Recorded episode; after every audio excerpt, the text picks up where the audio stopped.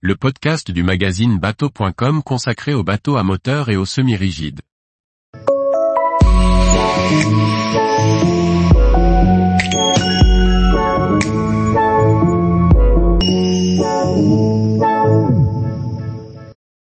Cap Camara 9.0 cc, c'est un couteau suisse qui m'apporte une grande modularité. Par Maxime Le Riche. Le Cap Camara 9.0 cc a été lancé en 2018 par le chantier Jeannot. Oliver, installé sur la côte caraïbe de la Martinique, nous explique pourquoi il a choisi cet Open de plus de 9 mètres, puissamment motorisé, avec ses qualités et ses défauts. Ce bateau de plus de 9 mètres est équipé d'une puissante motorisation, ce qui lui confère une grande polyvalence pour optimiser ses sorties en mer. Oliver, qui réside sur la côte caraïbe de la Martinique, nous fait part de ses impressions sur son embarcation. Installé depuis plus de 20 ans en Martinique, Oliver possède une grande expérience de la mer. Après avoir fait une transat avec son père, et également effectué de nombreuses croisières, Oliver saute le pas et achète son premier bateau à moteur, comme il l'explique. J'ai opté pour le bateau à moteur plutôt qu'un voilier pour sa facilité de sortie et la spontanéité qu'il nous apporte. Il nécessite moins d'anticipation. Il a tout d'abord porté son choix sur un Beneteau Flyer 8.5 Sundeck, qu'il a gardé pendant 8 ans.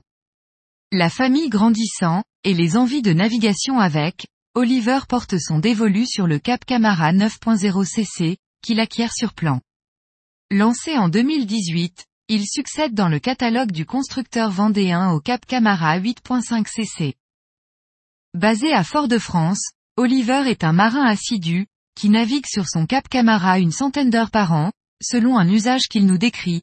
J'utilise mon bateau à 60% pour de la plaisance, baignade, courte croisière ou mouillage. À 35% pour de la pêche au gros. Et à 5% pour la formation des bénévoles de la SNSM.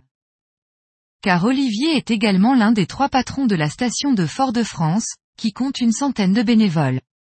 Et son Cap Camara sert de bateau, plastron, pour les entraînements des sauveteurs locaux.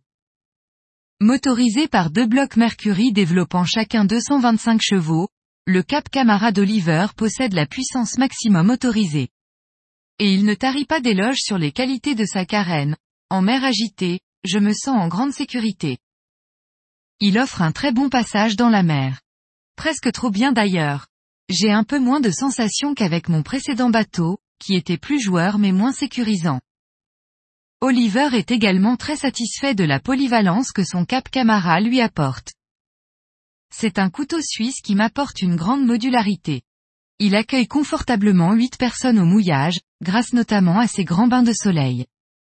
On passe d'une activité à l'autre très facilement. La nuit, il est également très agréable car un soin particulier a été apporté à l'éclairage du bord. En revanche, il énumère également quelques défauts.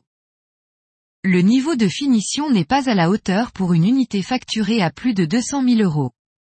Je ne navigue pas dans des mers démontées, mais j'ai quand même de nombreux faïençages, et la liaison coque-pont n'est pas parfaite. J'ai également quelques soucis de visserie, qui casse ou qui est sous-dimensionné. Mais d'autres soucis rencontrés lors des premières navigations ont bien été pris en charge par le SAV de Jeannot. Un autre point positif dans le choix d'un Cap Camara réside dans la grande communauté des utilisateurs, qui échangent fréquemment via le club Jeannot Cap Camara, qui regroupe 6500 adhérents. Oliver a apporté une option lui permettant de profiter pleinement d'une nuit à bord. Plutôt que d'aller s'enfermer dans la cabine sous la console, il a installé une grande tente sur la plage avant. Cette solution m'apporte plusieurs avantages. Le coussin du bain de soleil avant est plus confortable que le matelas de la cabine. Et au vu de la température dans notre secteur, on dort beaucoup mieux sur le pont. La tente ferme complètement la plage avant et possède quelques fenêtres, parfait pour profiter du mouillage. Tous les jours, retrouvez l'actualité nautique sur le site bateau.com. Et n'oubliez pas de laisser 5 étoiles sur votre logiciel de podcast.